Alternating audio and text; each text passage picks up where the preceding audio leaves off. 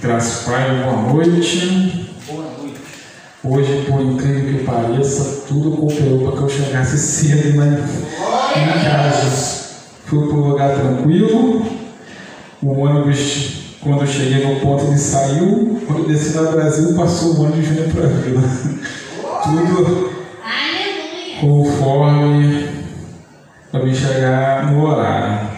Amém. É, eu estarei ministrando a palavra lá no livro de Êxodo. Êxodo 2, versículo 11. Espero que vocês me ajudem, porque grande é o nervosismo, mas as pernas ficam bambas, a tremedeira, mas a palavra do Senhor tem que ser ministrada. Amém? Lá em Êxodo 2, versículo 11. Anos depois, já adulto, Moisés foi visitar o seu povo e descobriu que eles eram forçados a realizar trabalhos pesados. Durante a sua visita, viu um egípcio espancar um hebreu um homem de seu povo olhou para todos os lados e, não avistando ninguém por perto, matou o egípcio em seguida, escondeu o corpo na areia. No dia seguinte, quando Moisés saiu novamente para visitar seu povo, viu dois homens brigando. Por que você está espancando seu amigo? perguntou Moisés, ao que havia começado a briga. O homem respondeu: quem nomeou nosso príncipe juiz? Vai me matar como matou o egípcio? Moisés teve medo e pensou: com certeza todos já sabem o que aconteceu. E de fato, o Faraó tomou conhecimento do que havia acontecido e tentou matar Moisés, mas ele fugiu e foi morar na terra de Midian. Quando chegou a Midian, estabeleceu-se junto ao poço somente até aqui. Aleluia. Vamos lá. É, todo mundo conhece a história de Moisés. Moisés ele foi criado por uma egípcia, mas antes disso acontecer, o faraó quando viu que o povo hebreu estava crescendo é, de forma assim muito rápida, ele queria fazer um controle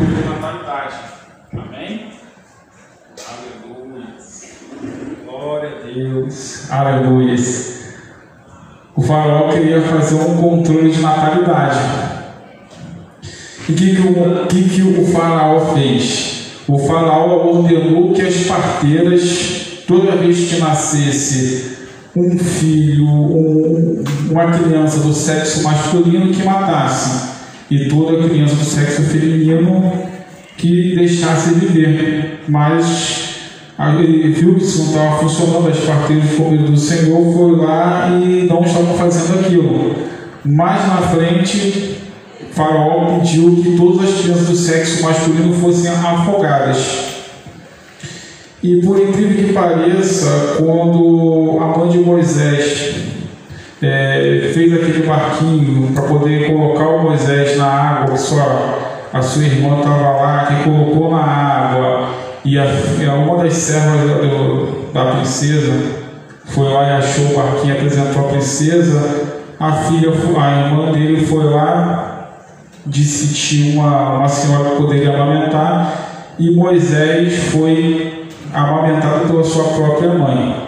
Então Moisés ele foi teve a oportunidade de ser amamentado pela sua mãe e foi também criado por uma princesa egípcia.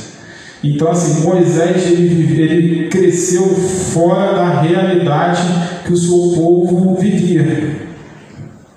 Então como o texto vai dizer que o Moisés, deixa eu ver aqui, quando já era adulto, foi visitar seu povo e descobriu que eles estavam forçados a trabalhar pesados, trabalhos pesados.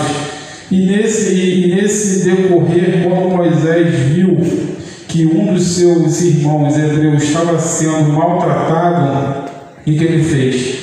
ele chegou e atacou o egípcio. Moisés, e o matou. Moisés, quando saiu de casa, ele não saiu com a intenção de matar o egípcio, ele não saiu com a intenção de matar ninguém, simplesmente saiu para ver como é que estava. Mas por causa de uma decisão que ele tomou de matar o egípcio, a vida dele mudou completamente. Isso não é diferente de nós. Toda vez que nós tomamos alguma decisão precipitada, algo sempre acontece de ruim. Nós temos que entender da seguinte maneira: que nós temos um Deus que rege nossa vida. Então nós precisamos ter uma direção do nosso Deus. Normalmente, quando nós chegamos e avançamos sem que o nosso Senhor diga, vai, faça, nós geralmente quebramos a cara. E aqui o Moisés, quando ele teve a iniciativa de matar o egípcio, um dos detalhes que ele fez, ele olhou para todos os lados e disse assim: Nossa, não tem ninguém me olhando. Não tem ninguém me olhando. Ele foi lá, enterrou o egípcio e achou que isso ia ficar. Morreu a situação. Ninguém ia perceber, ele ia passar despercebido, e logo o texto vai dizer que no dia seguinte ele saiu novamente para poder passar, é, olhar o seu o redor, ver como é que estavam as coisas, e viu novamente, só que agora, dois hebreus, um brigando com o outro. E nesse momento ele chegou e foi perguntar para aquele que estava arrumando a confusão: ah, por que você está arrumando confusão com o seu, com irmão? E nesse momento, o Moisés não esperava que ele fosse confrontado por aquilo que ele fez no passado. Porque ele tinha matado um egípcio e achou que ia ficar por isso mesmo, e alguém chegou e confrontou. E nesse momento, quando nós deixamos de enfrentar os nossos problemas, ele volta e nos cobra. E ele cobra de uma forma que às vezes nós não estamos preparados. E o texto vai dizer que Moisés foi desesperado. Ele não sabia o que fazer. Ele já pensou, mal, todo mundo já está sabendo. O que, que, eu vou fazer agora? E por incrível que pareça, realmente faraó já estava sabendo da situação. Ele chegou e mandou caçar Moisés para matar. E isso é fruto das decisões que nós tomamos hoje, nós vamos colher amanhã. Moisés passou o que passou porque ele matou um egípcio. Ele vivia no palácio, ele desfrutou de algo totalmente diferente daquilo que seu povo estava habituado. Mas a decisão que ele tomou foi uma decisão que realmente veio a mudar a vida dele. É, todas as nossas decisões precisam ser com base naquilo que Deus nos ordena fazer.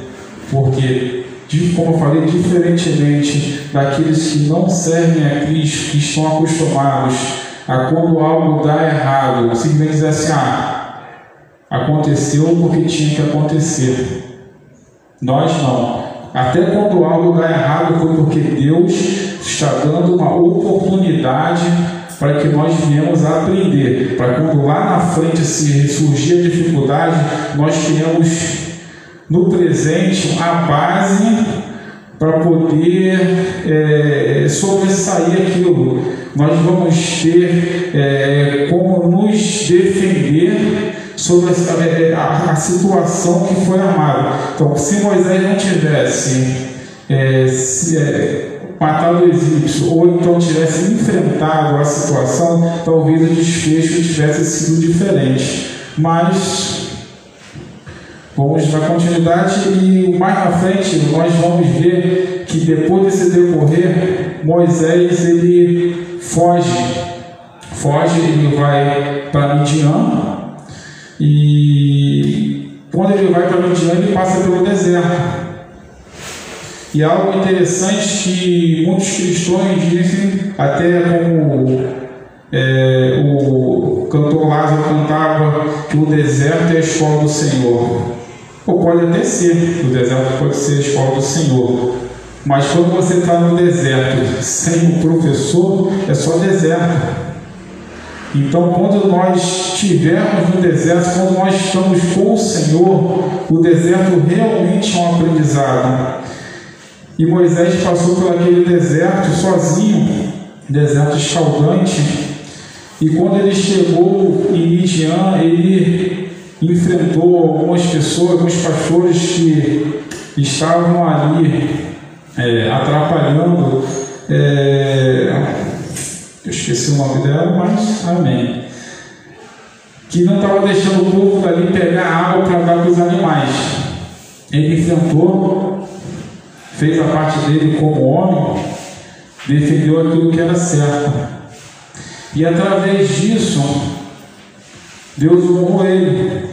E mais para frente, ele acabou se casando, tendo filhos isso mostra que Deus pode fazer algo diferente na nossa vida. Deus restituiu a vida de Moisés. Deus, quando fez essa transformação em Moisés, Moisés tinha vindo do Egito, abandonado tudo, tudo aquilo que ele viveu, tudo aquilo que ele conheceu, atravessou o deserto, foi para um lugar que ele não estava habituado e Deus construiu um novo lar para ele.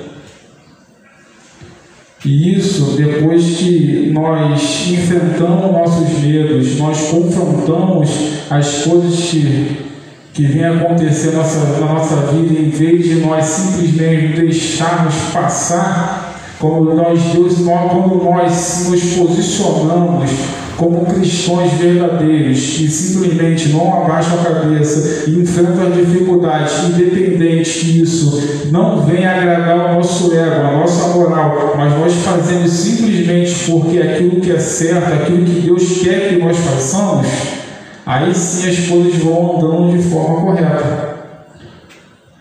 Então, um dos, um, um dos um, um dos ensinamentos que eu tirei, porque quando eu estava lendo a passagem, ela falou muito comigo, porque não podemos simplesmente deixar para lá. Não podemos deixar as coisas sem ser resolvidas. Nós precisamos enfrentar as coisas de cabeça erguida, porque nós somos exemplo para o mundo que tem fora. Se nós simplesmente andarmos de forma é, totalmente errada, ou de forma que nós é, tentamos esconder as coisas achando que vai passar batido. Exemplo plástico, é, os irmãos que da igreja prega que bebida alcoólica é errada, prega que tatuagem é errada, mas escondido falar bebe, se tatua e prega uma coisa e vive outra. Então, isso lá na frente alguém vai chegar e vai apontar lá. Ele fala, fala, fala no púlpito e chega na vida real ele não faz. Isso não é só que fala no púlpito, isso também para os irmãos que congregam na igreja. Porque muitas das vezes quem está no púlpito, quem está no púlpito, não tem é, é, é uma quantidade de pessoas que tem acesso. Às vezes a pessoa que tem que está como membro, ele conhece muito. Eu sou um exemplo, eu quase não falo com ninguém. É, no meu ciclo social, eu só falo sempre com as mesmas pessoas, mas todas as pessoas são muito comunicativas. E essas pessoas que são muito comunicativas, às vezes, quando elas falam as coisas, entendeu? Elas agem de uma forma, elas falam de uma forma e agem de outra. E o cristão não pode ser dessa forma. Da mesma forma que ele fala, ele precisa agir. E quando nós fazemos tudo da forma correta, aí sim Deus vai mostrar o propósito que Ele tem para a nossa vida. Aí sim Deus vai chegar e vai dizer assim: não, você está andando de forma correta, então eu vou te abençoar, eu vou chegar e vou mostrar que eu sou Deus na sua vida. Eu vou chegar e vou dizer assim: não, agora sim, agora você está andando de forma correta. Agora aquilo que você me pediu em oração, agora eu vou fazer. Aquele sonho que eu te dei, agora que você se colocou em posição, agora sim eu vou fazer. Amém? Então, A pergunta que eu deixo para você: qual o propósito que Deus tem para a vida de vocês? Será que você já pediu esse propósito para Deus? Será que Deus já revelou esse propósito para Deus? Será que a vida que você tem com Cristo é uma vida que você foge o tempo todo dele ou é uma vida que você está ali presente para fazer algo de Deus? Aleluia, Jesus. Amém? Agora eu tremi tanto quando bebi água. Aleluia. Então nós precisamos estar sempre de cabeça erguida, sempre enfrentando nossos problemas. Nunca, de forma alguma, nós podemos ocultar ou tentar ocultar algo do Senhor, porque isso é praticamente impossível. É você estar desperdiçando o seu tempo. Amém? Aleluia. Então, nós que nós possamos estar sempre vigilantes quando nós vamos tomar nossas decisões, que nós possamos estar sempre é, atentos a quando vamos dar nosso, a, a nossa nós possamos sempre estar atentos quando vamos fazer algo para o Senhor, quando vamos fazer algo para alguém, porque sempre vai ter alguém nos vigiando para poder nos, nos apontar porque assim como nós tentamos ser luz, sempre vai ter alguém para tentar apagar ela. Amém? Que os irmãos possam ficar com essa mensagem em nome de Jesus. Amém? Muito obrigado pela oportunidade. Amém. Aleluia.